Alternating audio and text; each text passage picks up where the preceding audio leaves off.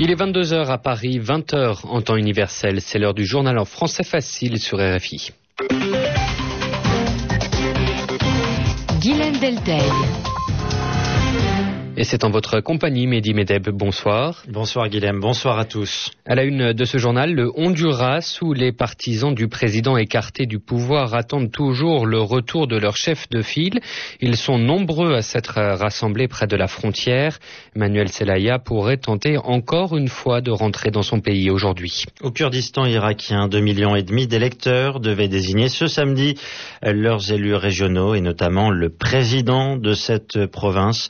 Le scrutin s'est bien déroulé. Enfin, en Iran, l'opposition demande aux chefs religieux d'arrêter la répression sur ses partisans.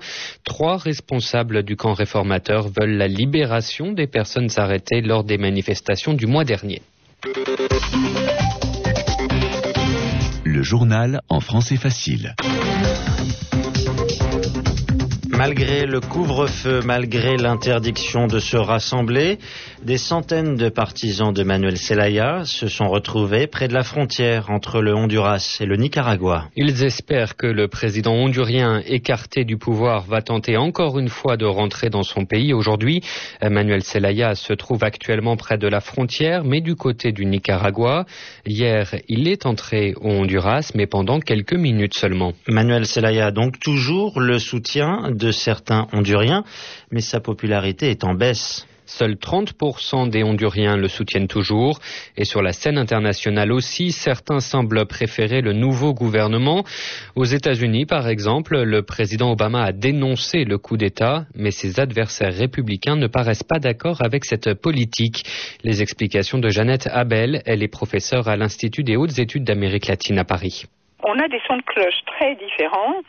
D'une part, on a quand même eu de la part de l'administration Obama des condamnations du coup d'État militaire, et d'autre part, on a eu une offensive du Parti républicain extrêmement forte contre ces prises de position. Notamment, on a vu que euh, le sous-secrétaire d'État aux affaires latino-américaines, pressenti par Obama, euh, qui a condamné nettement le coup d'État militaire, pour l'instant a vu sa nomination suspendue par la Commission des affaires étrangères euh, du Sénat. Les républicains ont accusé Obama d'avoir euh, soutenu la position de Chavez euh, et des gouvernements qui sont alliés en Amérique latine. Et ils envoient maintenant une délégation de républicains qui n'est pas une délégation de l'administration qui va rencontrer les putschistes. Derrière tout ça, on peut se poser la question dans quelle mesure ce coup d'État n'a pas été appuyé par certains secteurs ou du Pentagone ou de l'administration américaine, en particulier des républicains, les cubano-américains de Miami considèrent qu'il ne s'agit pas d'un putsch. Donc toutes ces déclarations font penser qu'il y a quand même une véritable division et que euh, ce pourrait bien être aussi un coup de pied de l'âne à l'égard d'Obama que euh, ce coup d'État en Honduras. Jeannette Abel était l'invitée d'Alexandra Cagnard à la mi-journée sur notre antenne. Par ailleurs, les partisans de Manuel Zelaya accusent la police d'avoir tué l'un des leurs. Un jeune homme d'environ 25 ans a été arrêté hier alors qu'il manifestait près de la frontière avec le Nicaragua et son corps a été retrouvé aujourd'hui au bord d'un chemin. Il portait des traces de coups. Au Congo-Brazzaville, c'est définitif. C'est bien le chef de l'État, Denis Sassou Nguesso, qui a remporté l'élection présidentielle du 12 juillet dernier la Cour constitutionnelle du Congo a validé le scrutin. L'actuel président a remporté 78,6% des voix, mais cinq de ses adversaires ont dénoncé des manipulations des listes électorales. Ils avaient demandé à la Cour constitutionnelle d'étudier leurs plaintes, mais celle-ci les a rejetées. Les Bissau-Guinéens, eux, connaîtront bientôt le nom de leur nouveau président. Ce sera soit Malambakay Sanya ou Kumbayala. Les deux hommes, tous deux anciens chefs d'État, seront départagés demain par les électeurs et selon le président de la commission électorale, tout est prêt pour le second tour de ce scrutin présidentiel. Selon lui, un travail d'éducation civique a aussi été fait pour réduire le taux d'abstention. Il était de 40% le 28 juin lors du premier tour, un niveau jamais atteint avant en Guinée-Bissau. Chaque été, les pays d'Europe du Sud doivent faire face à de violents incendies et 2009 n'est pas une exception. On compte en effet 17 feux de forêt en Italie actuellement. Deux personnes ont été tuées par la fumée et les flammes. Et la météo n'aide pas les pompiers. Le vent souffle fort et il fait chaud. En revanche, en Espagne, les pompiers semblent avoir réussi à maîtriser les foyers les plus actifs. Le Kurdistan, c'est une région du nord de l'Irak, une région riche en pétrole, où les électeurs étaient appelés à voter aujourd'hui. Ils devaient désigner le président et les parlementaires de cette province dite autonome, car elle a une certaine indépendance par rapport aux autorités de Bagdad. Normalement, l'actuel président Massoud Barzani devrait être réélu, mais pour la première fois, plusieurs listes concurrentes, adversaires, ont participé au scrutin et le vote s'est bien passé. Il n'y a pas eu d'incident. La participation a été assez élevée. 78,5% des électeurs se sont rendus aux urnes. C'est la preuve pour Frédéric Tissot que la démocratie s'installe au Kurdistan comme dans l'ensemble de l'Irak. Il est le consul de France à Erbil, la principale ville du Kurdistan irakien. La campagne a été assez calme et le vote en lui-même se déroule euh, tout à fait dans des conditions euh, correctes. Il n'y a pas de différence entre le Kurdistan et l'Irak. Il y a des processus euh, qui vont plus ou moins vite d'un côté ou de l'autre. Il y a eu des élections en janvier, des élections provinciales en Irak. Il y a les élections maintenant régionales ici. Il y aura les élections des parlementaires en janvier 2010. Tout cela, la démocratie est en marche. Cela se passe plutôt bien.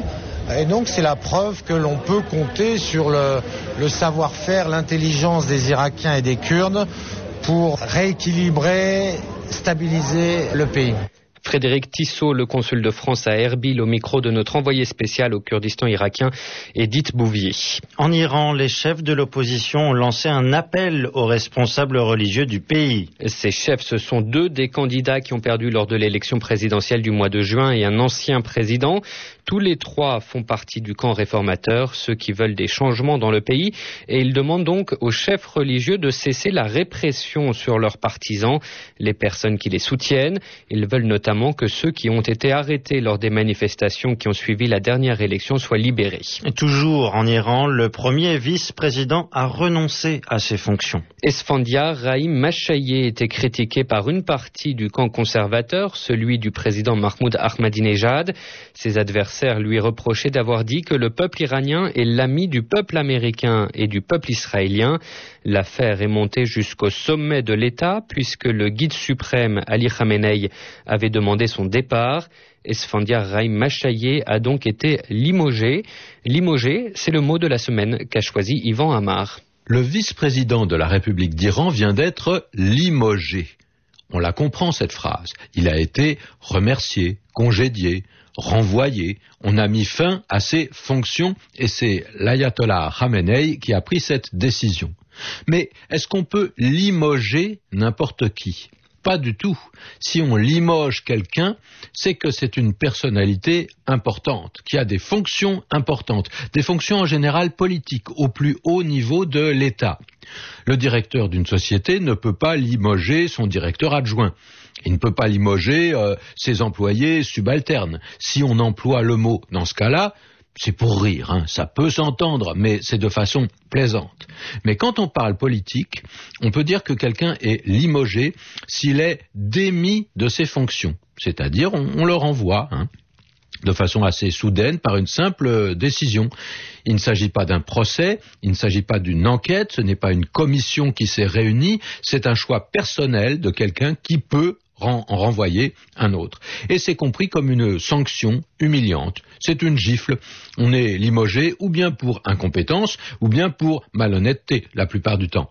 Mais pourquoi limoger Là, il faut se rappeler l'histoire de France. Pendant la Première Guerre mondiale, le maréchal Joffre avait été nommé à la tête des armées françaises. Et il avait découvert qu'il y avait beaucoup d'officiers dans l'armée qui ne trouvaient pas très compétents. Alors, il y en a un certain nombre qu'il a privés de leur commandement. 134. Mais qu'est-ce qu'il allait faire de ces 134 officiers? Il ne pouvait pas les, rayer euh, des cadres de l'armée, il ne pouvait pas les renvoyer comme ça, mais il pouvait les affecter ailleurs. Alors il les a envoyés dans la ville de Limoges. Pourquoi Limoges? Parce que c'est au centre de la France, c'était loin du front, et pour un officier à Limoges, en 1916, il n'y avait rien de spécial à faire. Ils étaient limogés.